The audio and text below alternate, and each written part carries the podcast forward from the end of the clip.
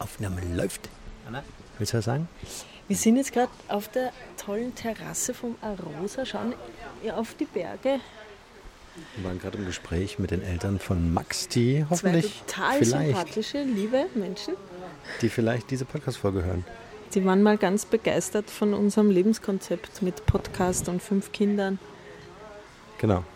Und, äh, und da hatten wir so über das äh, äh, Thema und darüber haben wir jetzt so nochmal so nachgesprochen, inwieweit man so sein Familien- und Businessleben gestalten kann.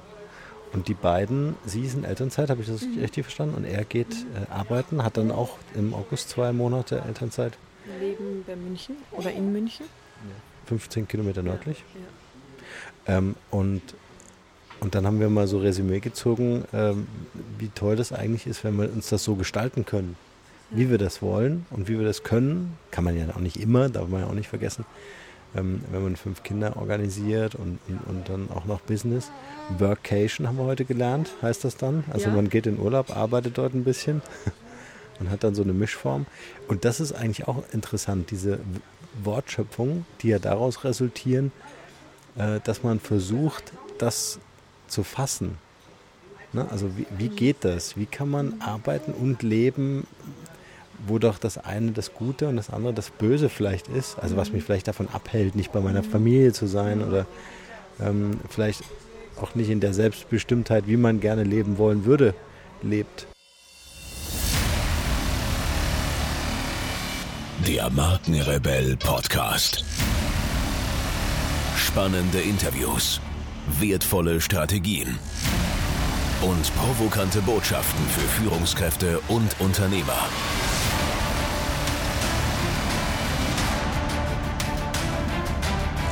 Stell dich den Herausforderungen der Digitalisierung und setze als Marke ein Zeichen. Von und mit Markenrebell Norman Glaser. Aber weißt du was, ich bin echt davon überzeugt, je länger ich drüber nachdenke und, und je länger ich das ja jetzt auch schon so praktiziere, äh, schon seit 19 Jahren, mache ich nichts anderes als das. Ähm, wenn du dir überlegst und die Frage stellst, wie kann ich anderen helfen? Was kann, was kann ich? Welche Fähigkeiten habe ich? Wie, wie muss ich die ausweiten, um anderen einen, einen Dienst zu erweisen? Also um anderen wirklich eine Wertschöpfungskette zu hinterlassen. Dann wirst du automatisch auf richtig gute Antworten kommen, die dir dabei helfen, dieses, dieses ähm, das zu verbinden. Ähm, können wir einen Holundersaft haben mit Ja, diese, ja, ja, ja. Zweimal. Und einen Kaiserschmarrn bitte. Eine kleine, Ja, ja. Und danke. Äh, einen doppelten Espresso. So, jetzt haben wir auch noch bestellt. Und also was, wovon ich überhaupt nichts halte, ist dieses, oh, und da lernst du jetzt, wie du mit Facebook-Werbung Kohle verdienst oder mit diesem Network-Marketing wirst. Das hat man gestern das Da, Thema. ko- ja, genau, da kommen ja die Leute gar nicht her hier. Ja. Also das sind, das sind ja das sind ganz norm normale, ne? also ohne das jetzt abzuwerten, sondern ganz normale Leute, die zur Arbeit gehen, die Ja. für irgendeinen Konzern arbeiten aber, oder aber keine dann Ahnung. liest du das und denkst dir, boah, wie, wie, wie kann ich jetzt auch so leben? Und dann hörst du, okay, da muss ich Affiliate-Partnerprogramm machen oder ich muss in ein Network eintreten. Dann kündigen die oft und dann stehen sie da, haben keine Community, haben sich ja darin jetzt gar nicht lange investiert, dass überhaupt jemand die Produkte kauft. Und dann wird es schwierig. Also ich finde das einfach, das wäre ja, weißt du, wenn es den ultimativen Kniff gibt, ja, wo man sagt, du musst einfach nur diesem Schema F folgen und dann Ich hast du ein den. Vocation. Ja, echt, du hast Ja, wir propagieren zwar immer, dass wir sehr individuell ähm, auch beraten, was ich auch extrem wichtig finde, aber es gibt diesen einen Kniff. Also um vor allen Dingen, ja, das- das ist äh, äh, also A, anfangen und B, mit einer Sache. Ich merke ganz viel, dass man sich so verzettelt. Und letztens waren äh, Olli und Domi da bei uns. Und da hast du gemerkt, die, die lieben ihren Podcast, die testen mit ihrem Podcast, die machen Werbung für ihren Podcast, die investieren richtig, die überlegen sich neue Formate, sind aufgeschlossen. Also, weißt du, da merkst du einfach, das ist für die einfach wichtig. Und ich glaube, dir muss so ein Kommunikationskanal einfach total wichtig sein. Und wenn du, weißt du, viele gehen dann auf Seminar A, Thema Facebook-Werbung, weißt du, oder, oder ähm, Na, viele Google oder etwas, was für was den anderen funktioniert. Aber schau mal, du liebst Podcasting. Olli und Domi lieben Podcasting. Deswegen investiert man sich da auch total gern. Man muss einfach seinen Kanal finden und gar nicht mal mit der Idee, oh, damit verdiene ich jetzt mein Geld, sondern ich mache jetzt das, was mir am meisten Spaß macht und schau mal, was passiert. Also diese, das, diese Freiheit wäre schon schön, wenn man sich geben kann. Und die kann man sich ja nur geben, wenn man parallel zu seinem bestehenden Angestelltentum vielleicht einfach mit einem Podcast startet zum Beispiel. Ja, das mit dem Geld ist ja immer wieder das Thema. Ne? Also viele denken ja dann auch wirklich immer wieder, wie, wenn ich jetzt aussteige aus meinem Job, wie kann ich das Geld verdienen, was wir brauchen als Familie, ja? was ja richtig ist. Aber so funktioniert es halt nicht. Das ist halt das, die Erkenntnis. Sondern nutzenorientiert zu sein für eine Zielgruppe und das über einen Podcast oder über ein Video oder was auch immer, muss ja nicht sein. Dankeschön. Also bei mir hat das echt lang gedauert, ne, bis ich sagen konnte, puh, da kann ich jetzt fünf Kinder davon ernähren.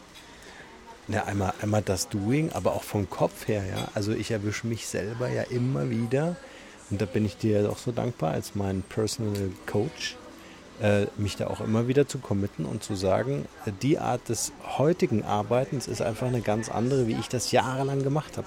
Also ich habe ja jahrelang, war ich ja in der Gewinnmaximierung, also Geld, Geld, Geld, war immer im Fokus.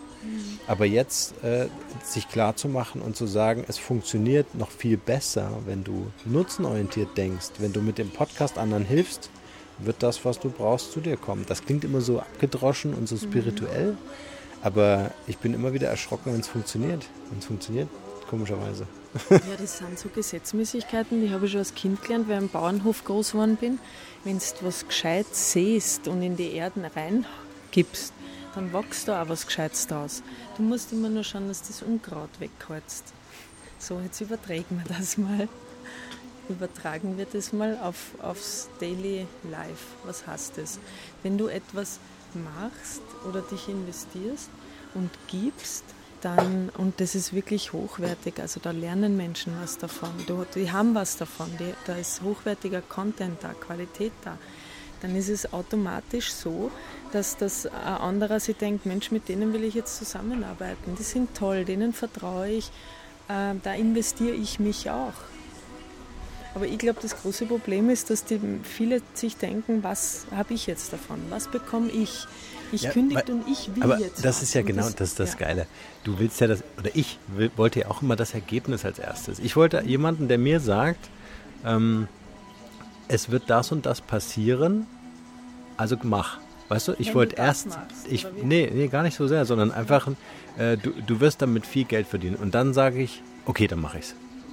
Aber nur wenn ich die Garantie bekomme, nicht weil es irgendjemand erzählt, nur weil ich, das heißt, viele von uns, einschließlich mir, wollen immer das Ergebnis als erstes, bevor sie investieren. Es war ganz lustig, als ich damals meine Firma gegründet habe, 2007, ne, habe ich ja mit meinem damaligen Partner, mit dem ich das zusammen machen wollte, gesagt, so, wir machen das. Und ich habe mir eine Bedingung gestellt. Ich habe mir gesagt, ich mache das nur, wenn noch ein Investor mit reingeht, der mir das ganze Risiko abnimmt. Und den hatte ich damals gefunden.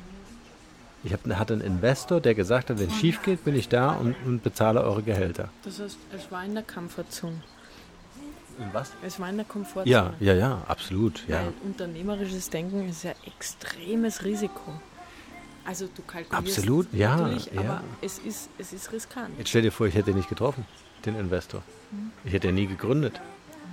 Ja, aber warum? Weil ich hatte, ich hatte das Geld an erster Stelle gesetzt und habe gesagt, ich muss erst sicher sein, dass der Job, den ich jetzt gerade aufgebe, ja, und da hatte ich richtig gut Geld verdient, muss ich wirklich sagen. Also mit der Gründung habe ich dann deutlich, habe ich die Hälfte weniger verdient, aber es war was da. Ja.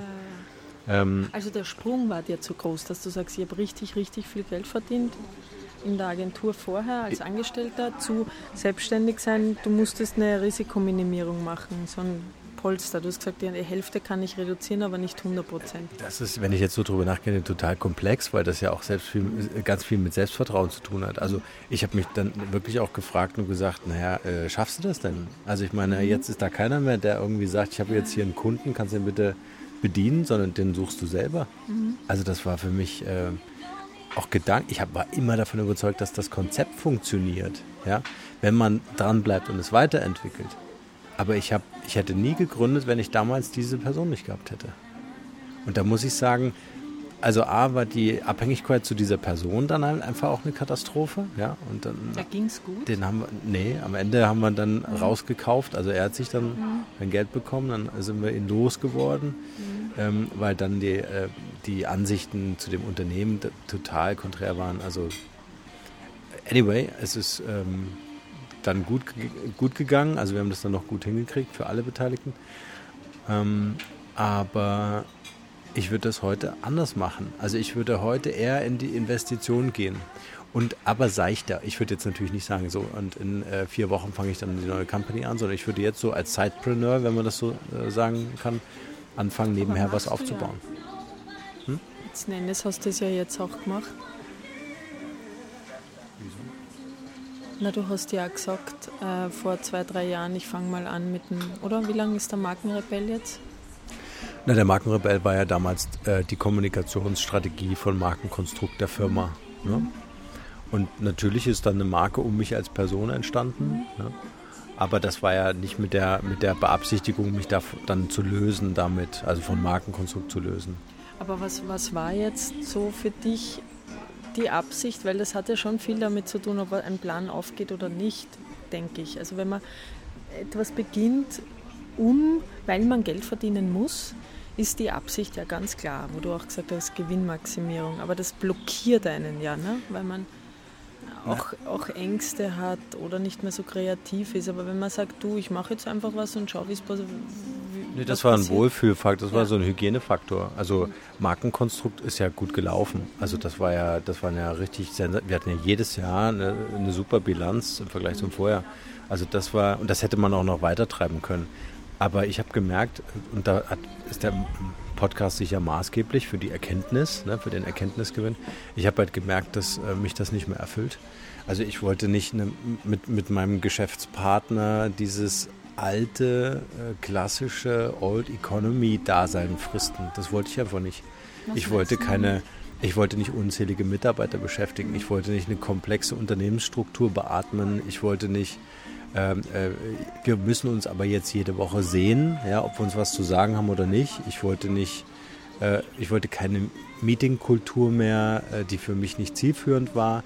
Ich wollte neue Dinge ausprobieren. Ich wollte neue, also neu, neue Leben auch, weißt du, neue, also so wie wir jetzt im Grunde will ich unterwegs sein können und von jedem Planeten aus äh, arbeiten können, weißt du? Und das, das ging damals nicht.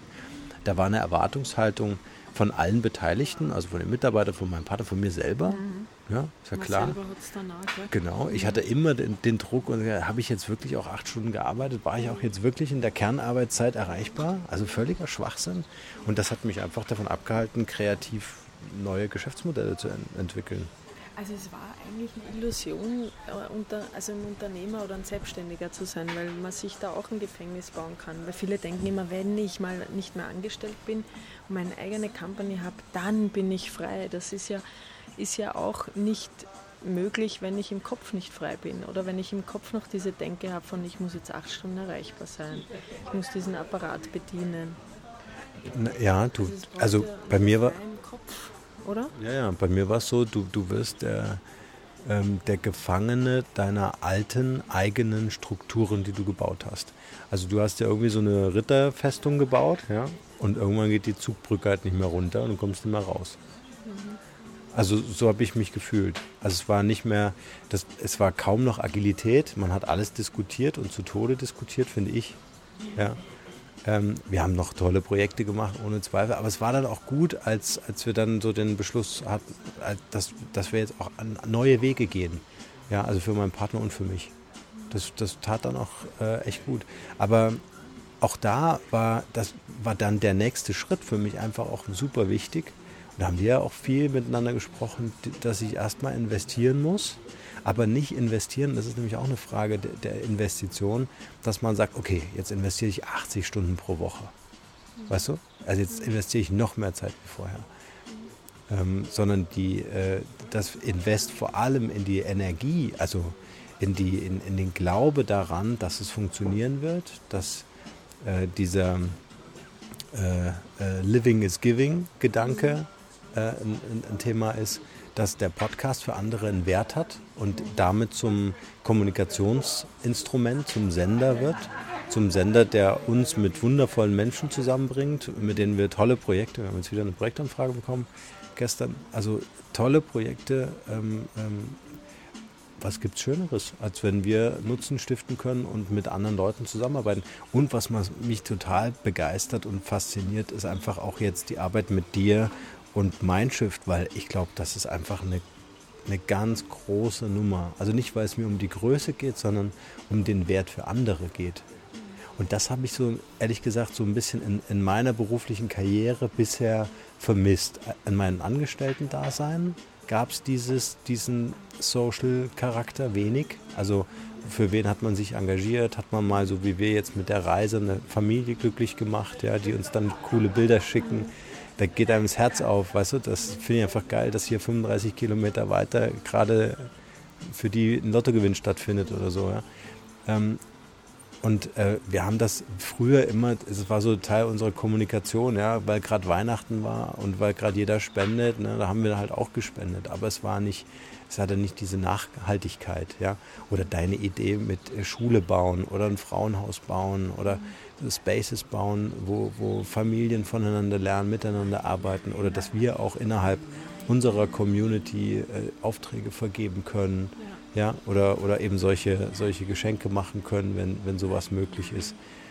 Also da ist so viel mehr drin. Wir haben letztens äh, über das Gründen einer Partei gesprochen, ja, um auch politisch engagiert zu sein. Also da kann man so viel rumspinnen. Also es ist viel mehr als nur ein Podcast. Es ist viel mehr als nur eine Marke zu bauen. Es ist einfach geil, mit, mit, mit, mit, mit Leuten, mit unseren Hörern zu interagieren und mit denen was auf die Beine zu stellen, ohne zu wissen und das so strategisch per Businessplan geplant zu haben, was passiert.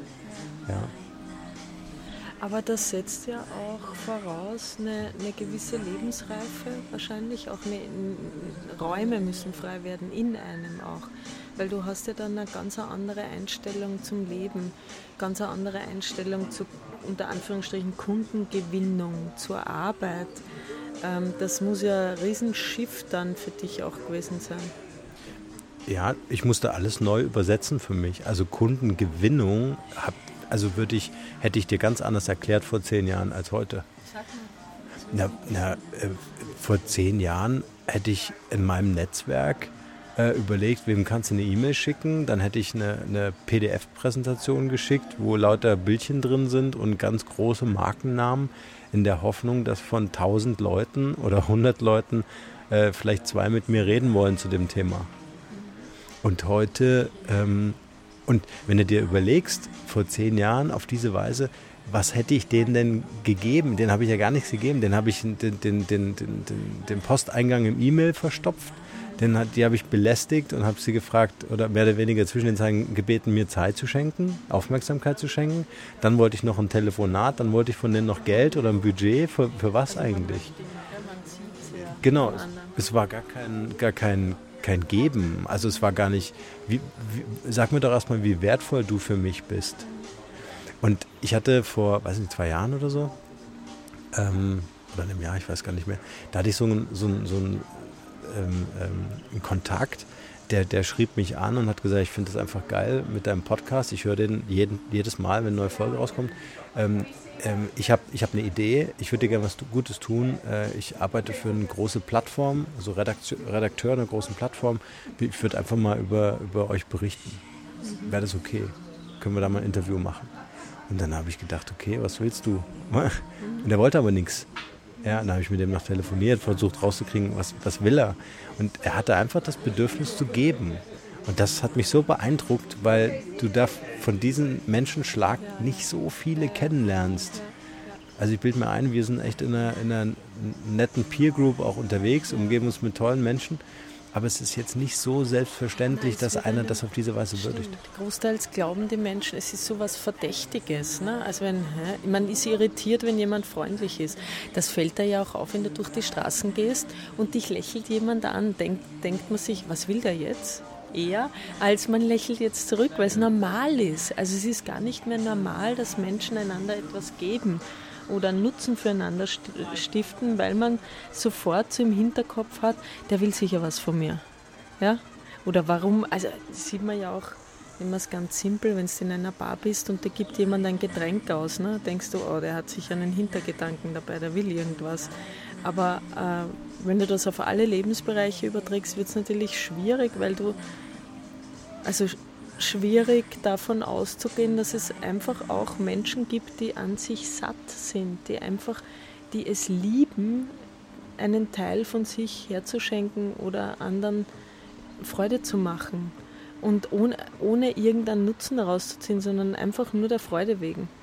Und ich glaube, diese Kultur, also es liegt mir sehr am Herzen. Deshalb investieren wir uns sehr viel in den Mindshift, weil ich möchte diese Kultur wieder in, die, in das Miteinander einpflegen, dass, dass es einfach darum geht, einander eine gute Zeit hier auf Erden zu bereiten und sich zu fragen, hey, was, was kann ich einbringen, was kann ich gut und wo, womit kann ich anderen was Gutes tun. Und mein Urprinzip ist tatsächlich, wenn du das gibst, was dir wirklich, jetzt kommt ein richtig guter Kaiserschmann, wenn du das gibst, was dir so am Herzen liegt, was dir so Freude macht, einfach so, dann wirst du immer ernten. Verstehst du? Das sind, das sind echt diese alten Bauernweisheiten, mit denen ich groß geworden bin. Aber das, was du gerade sagst, das Thema Kultur und das Thema äh, füreinander Dasein, das finde ich extrem wichtig. Also, ähm, also wo, wo hast du heute eine Community oder eine, eine Gemeinschaft, der du dich anschließen kannst, wo du einfach weißt, äh, da kann ich eine, eine Frage, gibt ganz viele, ja. Ich will gar nicht sagen, dass es das nicht gibt, aber wie schön das ist, äh, einfach zu sagen, hey, das sind, das sind meine Buddies, das sind meine Leute, ich gehöre dazu und wir sind eine Einheit. Ähm, aber ohne sich abzukapseln, das finde ich auch nicht gut. Weißt du, wenn so eine Community sagt, hey, entweder du bist Member oder du bist nicht Member, das fand ich, da habe ich auch so ein paar Erlebnisse gehabt, wo das dann nicht mehr so cool wurde, wenn du dann nicht äh, einen Angestelltenvertrag hast bei der Firma, dann warst du ein Aussätziger oder so, ja. Also das war auch ganz schwierig. Also offen einfach zu sein und zu sagen, hey, Open House Philosophie, ja, jeder kann hier rein, jeder kann mit uns reden, jeder kann sich mit uns verbinden und äh, füreinander da zu sein und diese Sicherheit zu geben. Auch deine Idee fand ich großartig, die ja auch Teil von Mindshift ist, zu sagen, ähm, wir werden ein, ein, ein System finden, wie wir zu Einnahmen kommen, ähm, und wir haben ja immer überlegt, ob wir das über Spenden machen oder sowas, aber wir müssen das übers Business machen, ne? weil das der größere Hebel ist. Wir können einfach für viel mehr Menschen, genau, Frauenhäuser zu bauen, Schule zu bauen oder jetzt auch diese Familie mit dem Urlaub zu unterstützen. Wenn wir das über den Hebel Business machen und nicht über einen Verein machen mit einer Vereinsmitgliedschaft oder so, ja, ähm, dann haben wir viel mehr Möglichkeiten, das zu tun. Ja. Und das ist so ein bisschen auch äh, der Gedanke, dass man auch versteht, dass wir damit Geld verdienen müssen. Ja?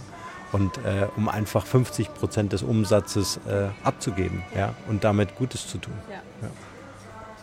Das machen ja auch, auch einige äh, Unternehmen, die, die neu sind, die sagen, hey, wir geben 50 Prozent ab. Und, ähm, Danke.